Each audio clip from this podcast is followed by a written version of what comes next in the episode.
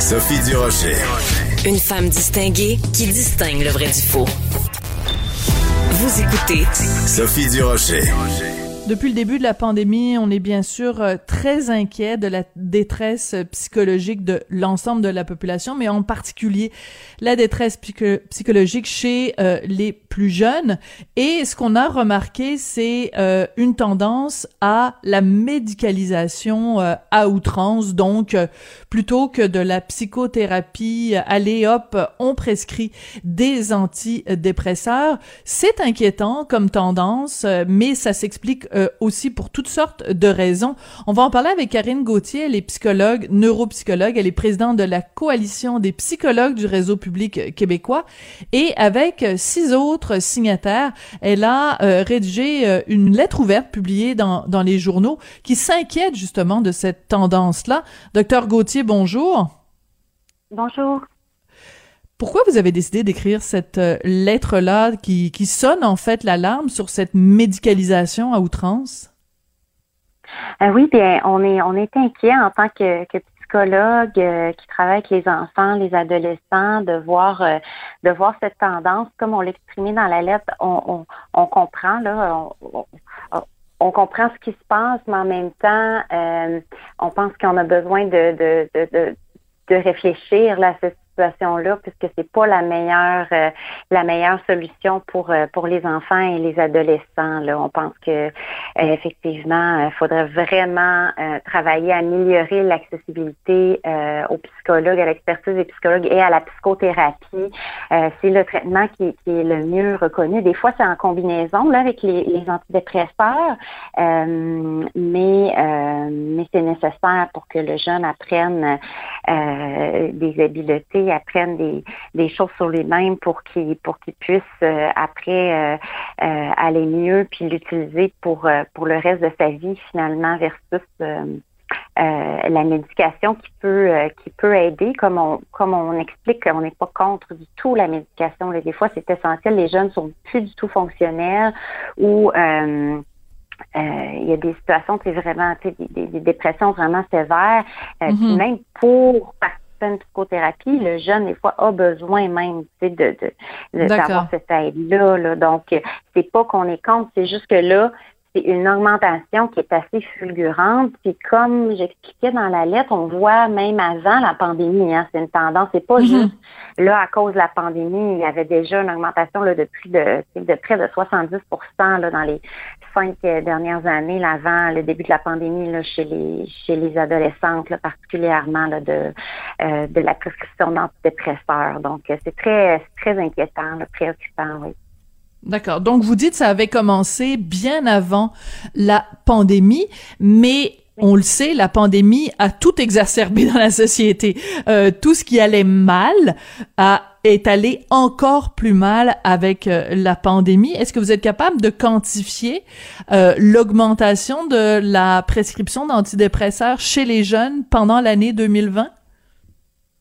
Euh, ben, dans le fond, les données que qu'on a, c'est euh, comparé 2020 de, de septembre à décembre 2020 à septembre à décembre 2019, euh, donc juste un an avant euh, avant la pandémie.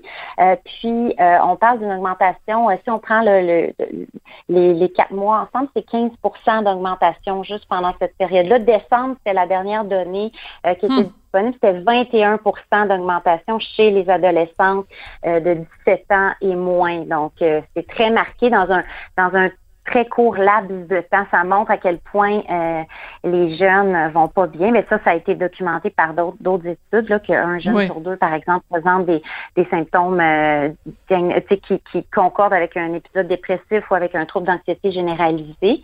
Euh, donc, euh, donc, on voit que les médecins sont un peu sont un peu pris là, avec ces avec ces jeunes qui, qui viennent les voir. Puis l'accès à la psychothérapie est, vraiment difficile, donc euh, donc ils se retournent vers la médication. Puis par dépit, là, on, euh, on a vu avec la lettre euh, que qu'on a qu'on a publiée il y a deux mois là que 700 médecins ont 698 médecins ont signé en, en, moins de en moins de 48 heures. donc hmm. les médecins sont sont clairement pas à l'aise non plus avec ce situation-là là, de, euh, de difficulté d'accès à l'expertise des psychologues et à la psychothérapie là, présentement.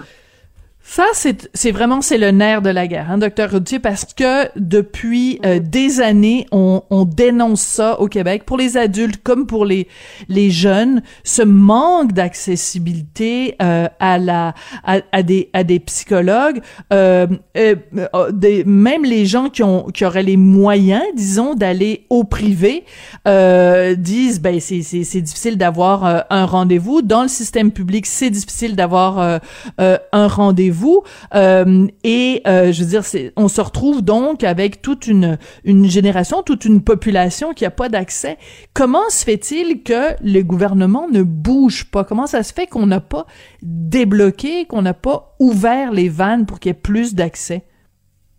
Mm-hmm. Euh, ça, c'est, c'est, c'est une très bonne question que je me pose également. Euh, euh, donc, on, on, on, travaille là, fort, là, tout bénévolement, la coalition des psychologues du réseau public québécois, en plus de travailler dans le réseau à temps plein, dans le réseau public, pour, pour vraiment faire passer ce message. Parce que qu'est-ce qu'on voit dans le réseau public? c'est qu'il y a vraiment une diminution là, euh, à, chaque année là, du nombre de, de, psychologues euh, qui, qui, qui, travaillent dans le réseau public. Les jeunes, ben les jeunes sont pas si jeunes, ils finissent leur doctorat, les finissants au doctorat en psychologie, euh, qui est obligatoire là, pour être psychologue, choisissent environ 75% d'aller dans le privé directement après hmm. leurs études. donc là, puis pour recruter, pour arriver à, à, recruter l'ensemble des effectifs qu'on aurait besoin dans le réseau public, il faudrait dans les prochaines années recruter 100% des finissants, alors que là, on en recrute hmm. environ 25. OK? Ouch. Donc là, ouch, hein? Fait que là, c'est vraiment majeur. Puis on sait en plus, ça c'est toutes des données là, que je donne qui viennent du gouvernement. Là. C'est oui, portrait de la main d'œuvre. Là. OK, il y a 40, euh, presque 41% des psychologues euh, qui quittent au cours des cinq premières années de pratique. En plus, quand on réussit, on s'entend à, recruter les, les, les psychologues, à, à, attirer les psychologues, là, les finissants dans le réseau, il y en a presque la moitié finalement qui quittent dans les cinq premières années. Donc c'est un problème, euh, hmm. c'est un problème majeur qui, est documenté depuis euh, des années. Là. Il y avait un rapport qui avait été fait par un groupe de psychologues en 2008, là, pour vous dire. Là, euh, Mais c'est quoi? C'est la c'est la rémunération qui est pas qui est pas attrayante? Ce sont les conditions de travail qui sont pas attrayantes? Qu'est-ce qui fait qu'on qu'on qu'on a si peu de qu'on a tant de difficultés à les attirer et une fois qu'on les a attirés à les garder? Euh, c'est ça. Dans le fond, moi, il y a deux sondages récents qui ont été faits là, pour répondre à cette question-là, là, parce que c'est ça, c'est pas mon opinion. L'opinion de la coalition, c'est l'opinion des étudiants euh, au doctorat euh, en psychologie. La raison numéro un, effectivement, c'était les conditions salariales par rapport, si on compare par rapport au privé, même en en compte des avantages sociaux, il y a une, il y a une différence importante, là, près de 30 de, de hmm. moins que les psychologues sont payés. Si on parle de l'Ontario, là, on parle, après cinq ans, c'est 73% de différence là, qui sont plus payés en Ontario. Ils ont vraiment beaucoup de problèmes dans la région de l'Outaouais. Les même les psychologues qui habitent, euh, hmm. euh, mettons, à Gatineau, beaucoup vont travailler euh, juste en Ontario, ils sont payés beaucoup, beaucoup plus. Il y a vraiment un manque de reconnaissance, finalement. C'est, hmm. tellement gros que c'est pas parce que les psychologues, tu sais, on n'est pas nécessairement là, tu sais, c'est pas une question d'argent nécessairement. C'est juste qu'à un moment donné, c'est comme. C'est la reconnaissance qui vient avec. La reconnaissance qui vient avec parce que là, c'est tellement un écart majeur que les étudiants, puis je les comprends, là, je veux dire, ils disent, OK, là, je, finis mes études. Puis on finit presque à 30 ans hein, de, de nos études. Oui, oui, c'est long, les on études. A tous nos amis, c'est très long. Tous nos amis qui travaillent, qui ont des rares, qui ont acheté leur maison, qui ont commencé leur vie, tout ça, puis toi, tu es encore en train de t'endetter avec tes études, puis tout ça. Euh, donc, donc c'est sûr que quand tu sors, tu es comme, OK, ben là, tu sais, je vais rattraper, mais là, à 30, quelques dollars de l'heure, tu sais, on commence à, l'échelle est de 26 à 49 dollars de l'heure. Donc, tu commences vers 33 parce qu'ils reconnaissent quelques années de doctorat, 33 dollars de l'heure versus 120 environ en privé. Euh, c'est sûr. Ouch, mm. c'est sûr que nous, là, on a fait un sondage avec un actuaire, tout ça, comme je dis, là, euh, excessivement rigoureux, là, puis là, ben, on arrive à, à, quand on prend la retraite, quand on prend toutes les, hmm. les vacances, les congés de maladie, on arrive à 30% Puis ça, c'était avant la pandémie, là, parce que là, on s'est fait dire que, que, que peut-être que les, les, les, taux avaient augmenté, même dans le privé, que c'est peut-être plus représentatif avec le mhm. télétravail. En tout cas, ça, c'est un minimum, minimum. Donc là, les étudiants, c'est sûr que c'est ça, c'est plus que le salaire, c'est un manque de reconnaissance. Puis l'autre aspect, mhm c'est l'autonomie professionnelle. Donc, quand une personne euh, travaille en bureau privé, on s'entend qu'elle a toute l'autonomie professionnelle qu'elle veut, dans le sens, elle choisit euh, l'approche, elle choisit son, son bureau, mais c'est toute la durée du traitement, tout ça, ben, avec le patient, puis tout ça. Euh, dans le réseau, ce qu'on voit, c'est une tendance beaucoup à, limiter euh, le nombre, à cause qu'il y a tellement de demandes, là, on va limiter le nombre de séances. C'est par exemple 12 séances maximum. Mais euh, alors que vous, comme professionnel, vous considéreriez peut-être que ce patient-là en particulier, ben au bout de 12 séances, j'aurais pas fini mon travail, donc il aurait besoin de plus. Donc en fait, on, on se trouve à, à, à, trop encadrer votre travail, puis ça se fait au détriment de, du patient. Exactement. Exactement. Et là, ça, ça fait le phénomène des portes tournantes où, où ça fait en sorte que la personne, finalement, euh, elle peut aller moins bien parce que, OK, j'ai cherché, tu sais, j'ai fait, c'est pas facile, hein, chercher de l'aide au niveau euh, psychologique, hein, on s'entend, là. Fait que là, déjà, la personne a pris comme, tu sais, son, son courage, elle a demandé de l'aide, elle n'a eu, mais là, si euh, avant de développer une relation de confiance, c'est sûr que ça mhm. varie vraiment. Moi, il y a des sujets que je fais sincèrement, c'est beaucoup moins de 12, tu sais, puis c'est parfait, ça convient à moi, ça convient à la mhm. personne. On sent, tu sais, euh, mais il y en a que c'est beaucoup plus. Tu sais, fait hmm, que passionnant. Ouais. ouais. Donc, euh, ces deux choses-là, les, la rémunération et l'autonomie. Revenons et l'autonomie. Ouais. Revenons au sujet euh, des jeunes.